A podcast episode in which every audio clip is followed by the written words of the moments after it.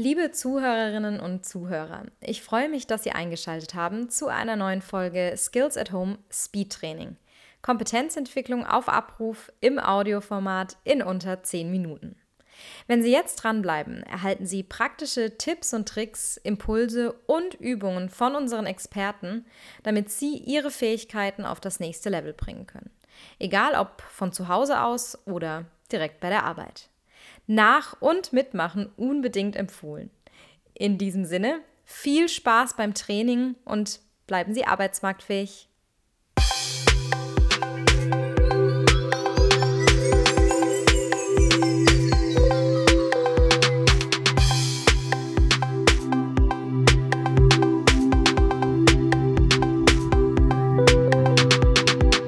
Unsere heutige Expertin heißt Daniela Schopp.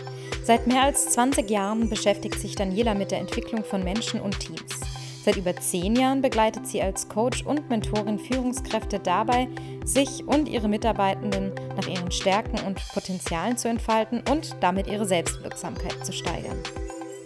Ja, hallo liebe Daniela und ein ganz herzliches Willkommen zu diesem Podcast. Hi Luisa, schön, dass ich da sein kann. Wie sagt man so schön, die Freude ist ganz meinerseits.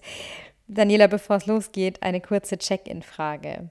Was hat dich denn kürzlich oder in letzter Zeit besonders inspiriert, deinen Geist besonders angeregt? Tatsächlich die Natur, weil gerade ja alles so schön blüht und im Speziellen die Mohnblume. Weil ich mir mal bewusst gemacht habe, die Mohnblume blüht manchmal an Orten, die eigentlich nicht blühbar sind für Blumen. Also sie kommt aus jeder Betonritze raus und ist doch so filigran und so fein, dass man sie kaum pflücken kann. Also sie balanciert hier beide Seiten, finde ich, die Stärke und diese, diesen Willen, wirklich hier herauszuwachsen und zu blühen und gleichzeitig die Feinheit, die Durchlässigkeit und die Weichheit. Und das finde ich ein wunderschönes Sinnbild auch für uns als Inspiration. Was mich tatsächlich daran erinnert, doch auch mal von Zeit zu Zeit wieder die Natur wirklich bewusster wahrzunehmen, weil das geht dann doch im Trubel des Alltags, vor allem wenn man in einer Großstadt wohnt, leider unter. Daniela, jetzt welchen, welches Thema hast du uns denn heute mitgebracht? Heute habe ich das Thema empathisches Zuhören mitgebracht.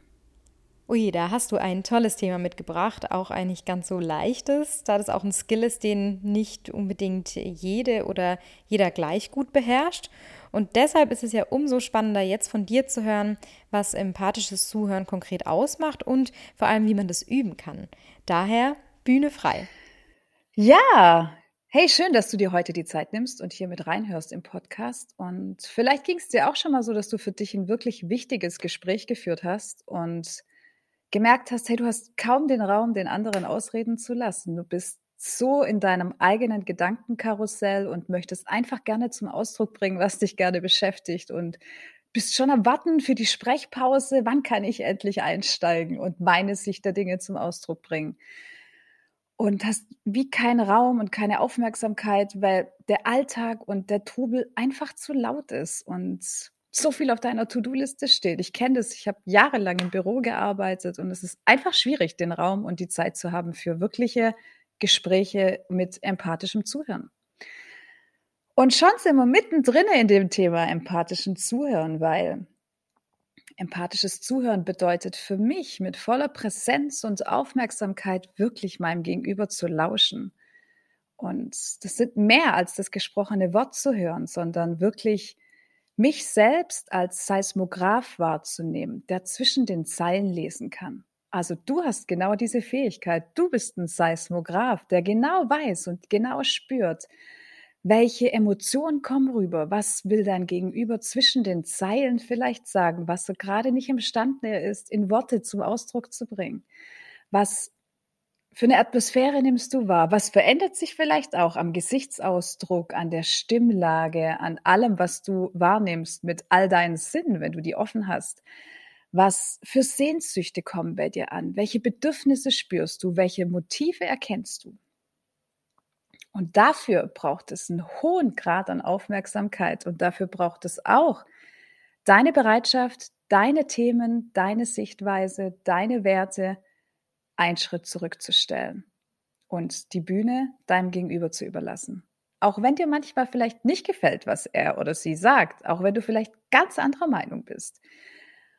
Nein, sondern wenn wir es schaffen, den Raum zu halten und unserem Gegenüber diese Aufmerksamkeit und Präsenz zu schenken, dann wirst du merken, dass sich deine Gesprächspartnerin oder dein Gesprächspartner wertgeschätzt fühlt, gesehen fühlt, integriert fühlt und respektiert fühlt. Und am Ende wollen wir alle gesehen, wertgeschätzt und geliebt werden, oder? Die Herausforderung besteht manchmal nur darin, wie kommen wir in die mentale Stärke, um wirklich die innere Kraft zu haben, souverän und selbstsicher in Gesprächen zu sein, um den Raum für einen offenen Dialog zu haben, wo andere Meinungen okay sind und man gemeinsam Lösungen findet.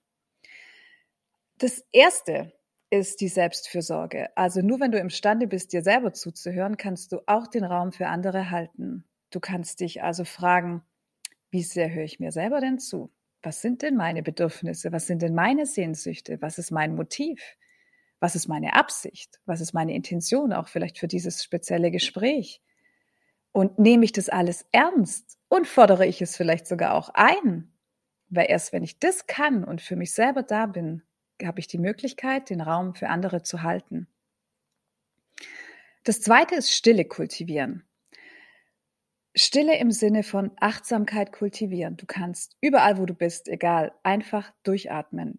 Augen schließen, dreimal atmen, dich verkörpern, wieder komplett bei dir ankommen, vielleicht sogar deine Füße, deine Hände spüren, deinem Atem bewusst wahrnehmen und schon bist du wieder bei dir, hast dich verkörpert.